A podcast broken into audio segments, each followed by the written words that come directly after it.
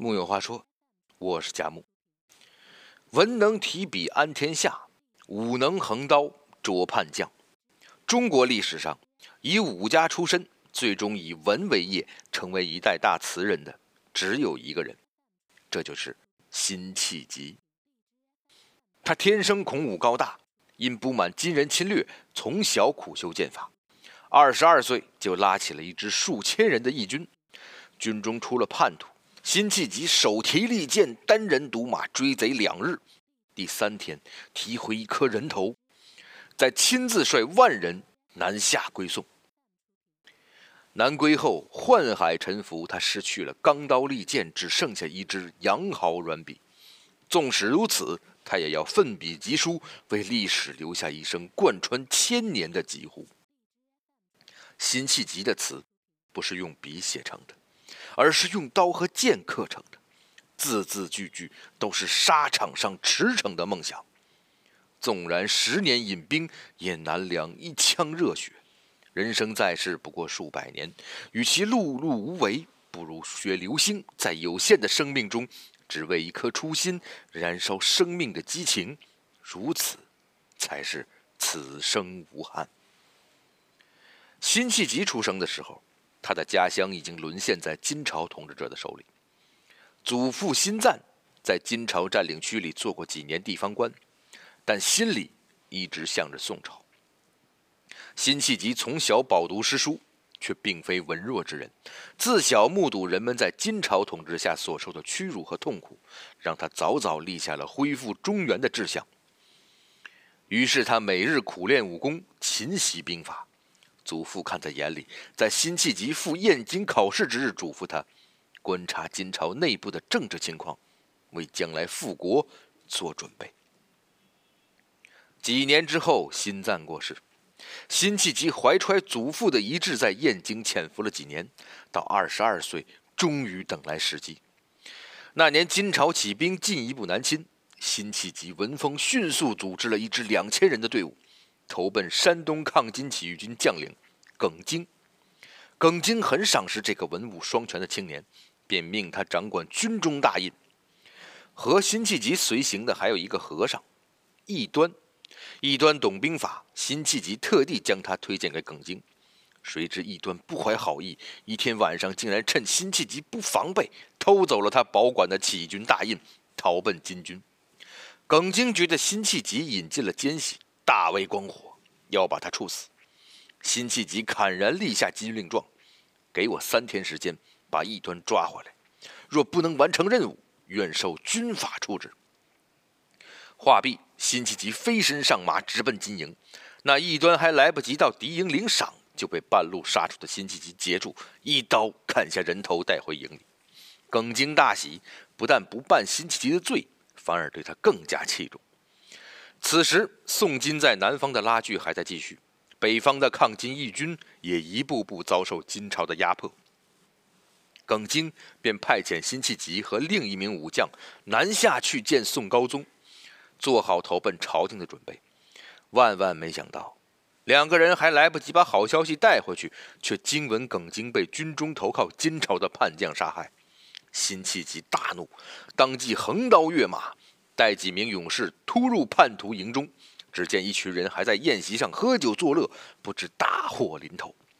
辛弃疾气得眼都红了，他不发一言，直接带人冲上去将叛徒绑起来，拉出来压在马上。在场士兵见了辛弃疾威严的神色，没人敢动手。辛弃疾大声说道：“朝廷大军马上就要来了，谁愿意抗金的，就跟我走；其余的，好自为之吧。”士兵们齐声响应，辛弃疾当即带上万人义军奔途千里，在临安将叛徒押上广场，就地正法。这一英雄事迹在南宋朝也引起震动，不仅军民们佩服非常，连宋高宗也连声：“正所谓，壮岁旌旗拥万夫，锦穿突骑渡江出，宴兵夜绰银葫芦。”汉剑朝飞，金仆孤。做出这番壮举时，辛弃疾还只是一个英雄少年，血气方刚，为故乡痛，杀贼寇，收复失地。内心的信仰是一股厚重的力量，你愿意为他付出青春、热血，甚至献出生命，也在所不惜。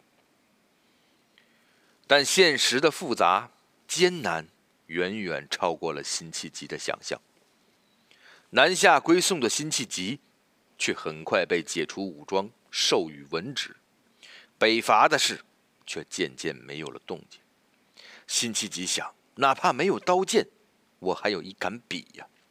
于是不停地给宋高宗写奏章，呼吁厉兵秣马，重拾山河。可他永远也不知道。有一句老话是这么说的：“你永远叫不醒装睡的人。”偏安一隅的朝廷，人心惑乱，太平日子过惯，胸中早已泄了气数。那些慷慨激昂的奏章，在皇帝那里一鼓作气，再而衰，三而竭。终于有一天，皇帝手一挥，要把这个有才干的年轻人调走，只管治理荒政，整顿治安，其余的。不必他操心了。带着一颗失落的心，在某个秋日午后，辛弃疾登上健康赏心亭，遥对古琴淮河，痛拍栏杆，想起当年的沙场号角，不由吟道：“楚天千里清秋，水随天去秋无际。遥岑远目，献愁共恨，欲簪罗髻。”落日楼头断鸿声里，江南游子把吴钩看了，栏杆拍遍无人会，登临意。于是就有了这首《水龙吟》登健康赏心亭。四十年间，他有将近二十年的时间被闲置，三十七次频繁调动，可是那颗炙热的爱国心。仍烧得他浑身发热。无论在何地，在何时任职，甚至赋闲期间，他都不停地上书。一有机会，还要真抓实干，练兵筹款，整饬政务，时刻准备着冲上前线。担任湖南安抚使时，本来只是一个地方行政长官，他却在任上创办了一支两千五百人的飞虎军。铁甲烈马，雄震江南。建军之初，造营房恰逢连日阴雨，无法烧制屋瓦，他就命长沙市民每户送瓦二十片，立付现银，两日内便全部筹足。此后，长沙的百姓每天清晨都看见辛弃疾带着飞虎军在湘江边晨跑拉练，力正少息。越来越多人参与其中，湘江边的队伍渐渐壮大起来，大有先祖杨家将的气势。无论身处何方，都没有东西能阻断辛弃疾的忧民情、复国志。然而过则成灾，他的大动作惹来了诸多诽谤，甚至有人说他拥兵犯上，朝廷忌用他，对他时用时弃。但风雨浇不灭心里的一团火，直至年过半百，辛弃疾收复北方故土的雄心仍在。他写下《破阵子》，为陈同甫赋壮词以寄之：“醉里挑灯看剑，梦回吹角连营。八百里分毫下至，五十弦翻塞外声。沙场秋点兵，马作的卢飞快。”弓如霹雳弦惊，了却君王天下事，赢得身前身后名。可怜白发生。但风雨浇不灭心里的一团火，直至年过半百，辛弃疾收复北方故土的雄心仍在。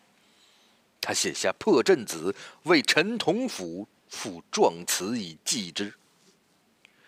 醉里挑灯看剑，梦回吹角连营。八百里分毫下至，五十弦翻塞外声。沙场秋点兵，马作的卢飞快，弓如霹雳弦惊。了却君王天下事，赢得生前身后名。可怜白发生。满腔国家情怀，不能化作利刃以安天下，不能化作良策以修政绩，也要全部倾注于诗词之中，警策世人。命定的局限尽可永在，不屈的挑战却不可须臾或缺。任世间风雨飘摇，心中一腔热血不可冷。岁月不饶人。自南归以来，辛弃疾已从当年那个血气方刚的青年，成了一个两鬓苍白的老人。